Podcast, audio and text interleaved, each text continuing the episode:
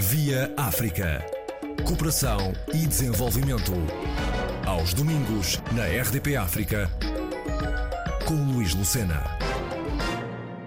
Por ocasião do 30 aniversário da criação do Conselho Português para os Refugiados, a realização do e-curso Ensino-Aprendizagem em Contextos Multiculturais, no âmbito de um projeto financiado pelo FAMI, Fundo Asilo, Migração e Integração.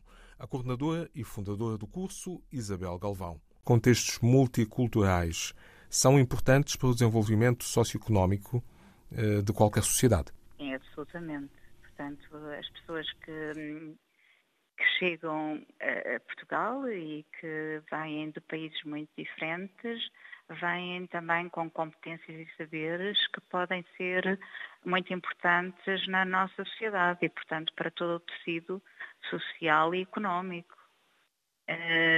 Portanto, penso que os contextos multiculturais estão muitíssimo, cada vez mais se fala desta temática, mas porque são uma realidade uh, na sociedade portuguesa e nas sociedades uh, europeia, enfim, nas sociedades em gerais. Portanto, há cada vez uma maior mobilidade e, e, no caso concreto de pessoas que têm de sair dos seus países, têm de abandonar o seu país e que buscam proteção num outro, também vêm com muitas competências e, portanto, uh, têm, podem ter um papel uh, importante e enriquecer a nossa sociedade. Quando falamos de um curso sobre ensino-aprendizagem, nestes contextos, os tais multiculturais, de que curso estamos a falar? Explique-nos um pouco uh, do que é uh, feito este curso, esta formação. Nós estamos a falar de um curso que é dirigido, não é, sobretudo a pessoas que estão envolvidas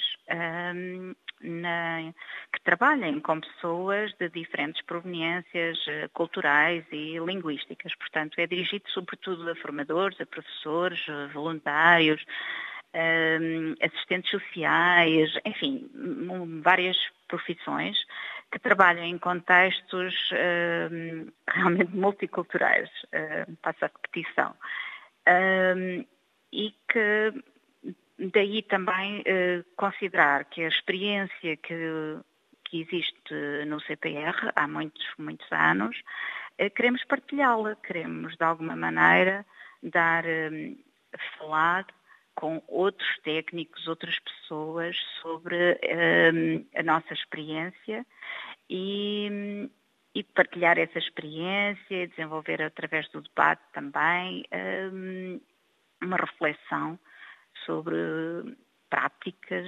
uh, que devemos uh, ter em conta quando estamos perante turmas ou no nosso trabalho do dia a dia. É um pouco isto.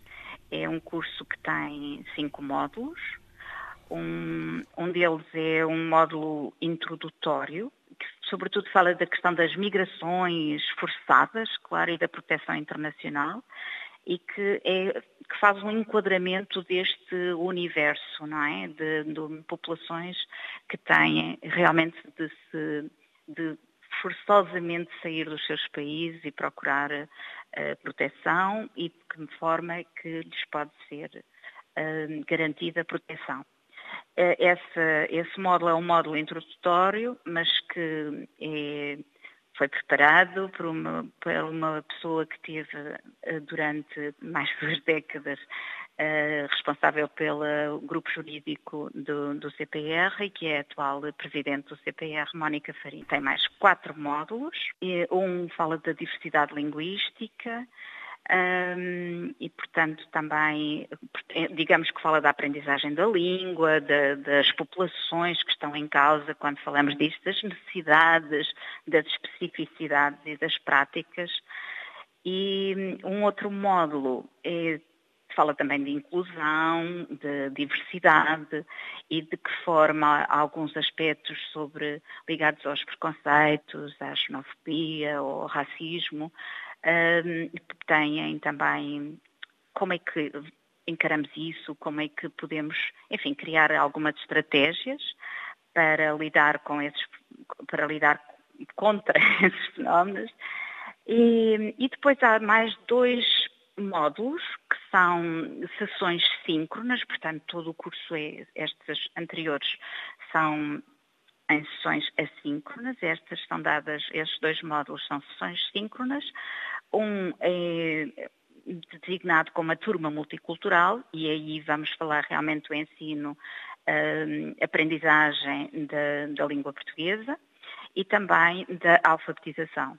Eh, para falantes de outras línguas, porque essa é, é realmente uma, uma área que, que há talvez muita necessidade de se falar, porque muitos professores, muitos formadores são confrontados com pessoas que, quando chegam a Portugal, também ou tiveram, ou têm uma breve escolaridade, ou são mesmo analfabetas, ou tiver, não conhecem o alfabeto latino.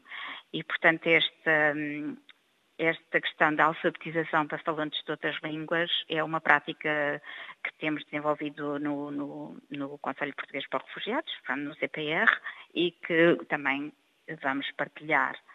Uh, por outro lado, uh, o último módulo, que é, designamos como Sociedade, Cultura e Práticas Artísticas, fala realmente da componente sociocultural que é muito, muito importante para a inclusão, para compreender a sociedade de acolhimento e de outras estratégias que estão também ligadas, como as práticas artísticas, a prática teatral ou a outras, a outras práticas que vão um, facilitar e promover a aprendizagem da língua e a inclusão. Quanto a pré Inscrição para o curso, quem queira participar, o que deve fazer? Uh, portanto, as pré-inscrições vão terminar no dia 11, portanto está ainda a tempo de, quem quer inscrever-se uh, e, e, portanto, depois serão analisadas de acordo também com o que, o que lhe falei em relação aos destinatários, não é? Portanto,